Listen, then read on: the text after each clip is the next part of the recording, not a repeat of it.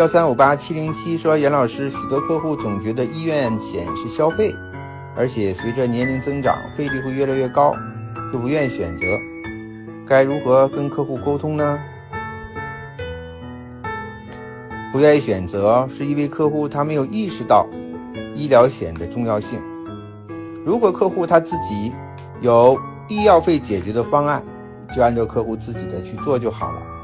所以这种情况下，我通常会问。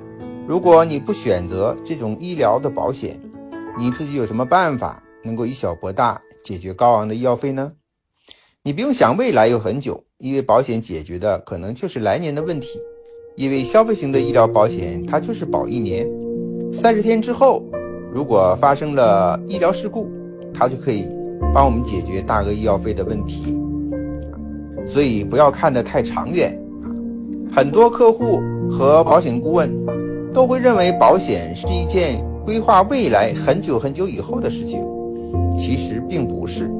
如果是那样的话，保险的观察期就不会那么短了。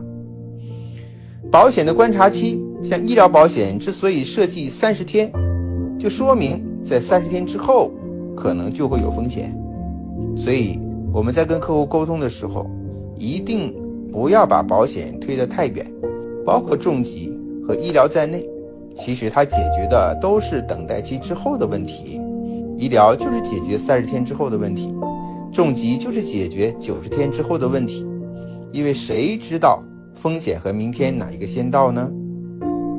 如果我们确定是在六十岁、七十岁之后它会发生医疗事故的话，那么提前一年购买保险就好了。但是没有人知道明天和风险哪一个先到，是不是？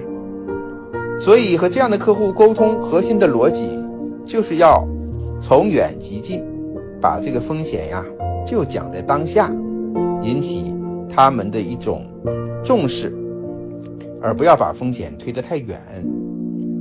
如果离得他很远，他可能就不在意、不紧迫、不紧急了。